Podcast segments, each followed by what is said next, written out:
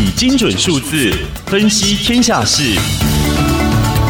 ，KIS 数字说话。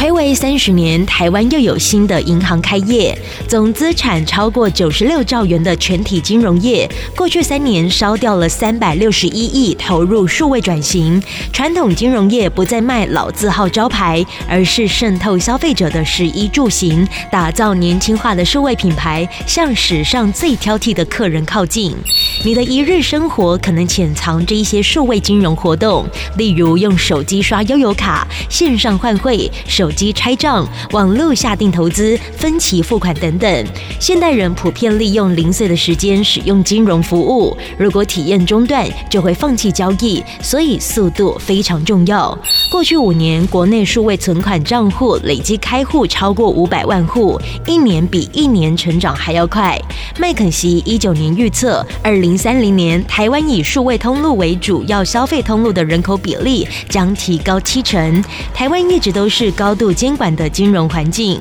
如今透过引入纯网银，激发传统银行变强的鲶鱼效应已经开始发酵，这让前十大金融集团战战兢兢，其他行业摩拳擦掌，在万流奔驰的金融服务前，指尖上的金融战好戏正要开始。